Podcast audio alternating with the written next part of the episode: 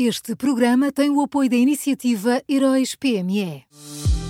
Já são conhecidos os semifinalistas da sexta edição dos Heróis PME. Chegou a hora de partilhar a sua opinião. Vote já na sua história favorita em heróispme.pt e ajude a selecionar os finalistas de cada categoria. Tem até ao dia 19 de maio. Esta é uma iniciativa Unit Consulting.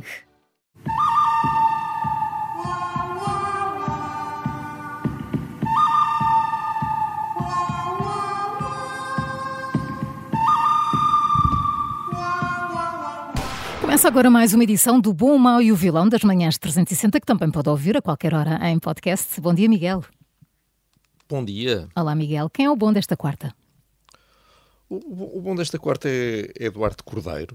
Uh, ontem o Ministro do Ambiente precisou ter um, uma enorme dose de paciência uh, para suportar aquele uh, ataque com tinta verde por parte de pessoas que acham que as suas convicções são tão puras que uh, não há problema nenhum em impô-las uh, pela coerção e pela violência.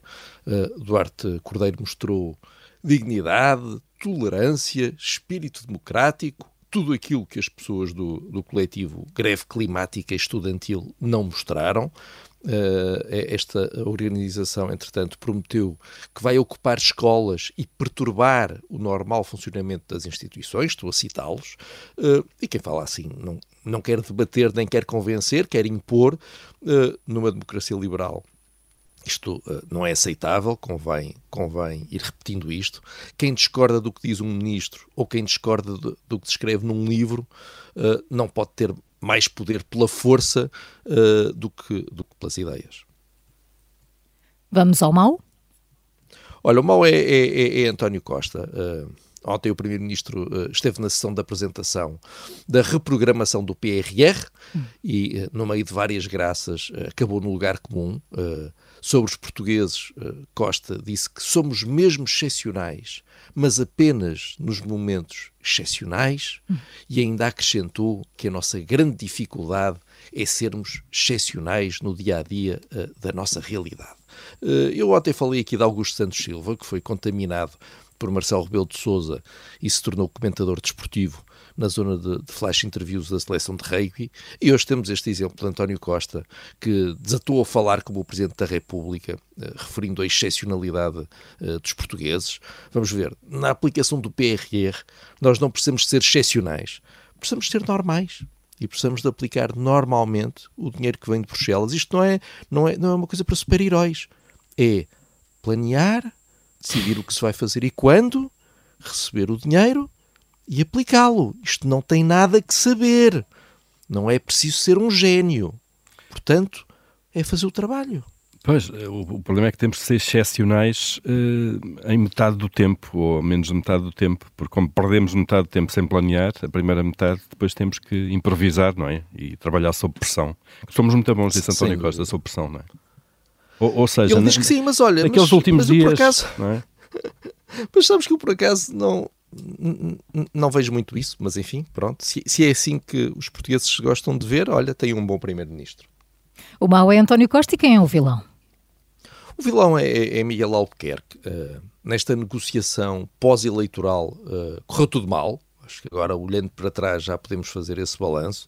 Uh, primeiro, o PAN, como se percebeu ontem na conferência de imprensa da deputada eleita Mónica Freitas, o partido está a entrar neste acordo parlamentar com enormes reticências e com enormes desconfianças.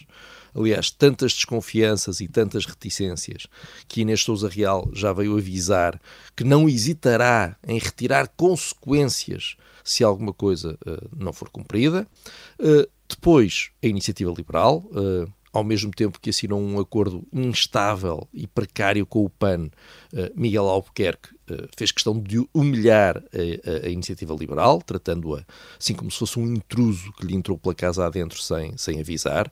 Eh, o comunicado que a iniciativa liberal divulgou ontem, em que afirma que se sente desobrigada de qualquer responsabilidade, mostra que Miguel Albuquerque não se preocupou em manter uma, uma linha de contacto com, com os liberais. E depois, por fim, o CDS, uh, Nuno Melo disse ontem à Rádio Observador, de forma clara, uh, que o seu partido, obviamente, teria escolhido a iniciativa uh, liberal.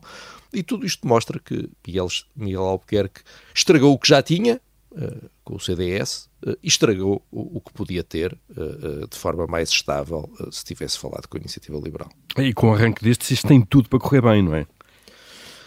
Paulo, já. eu não poria o meu dinheiro na possibilidade de isto chegar ao, ao fim dos quatro anos sem sem uma chatice. Pois, eu também não. E já, Mas... já tenho ali as pipocas de microondas. Vamos ver, vamos ver. Vamos então ao resumo. O pão desta quarta-feira é Eduardo Cordeiro, o mau António Costa e o vilão de hoje é Miguel Albuquerque.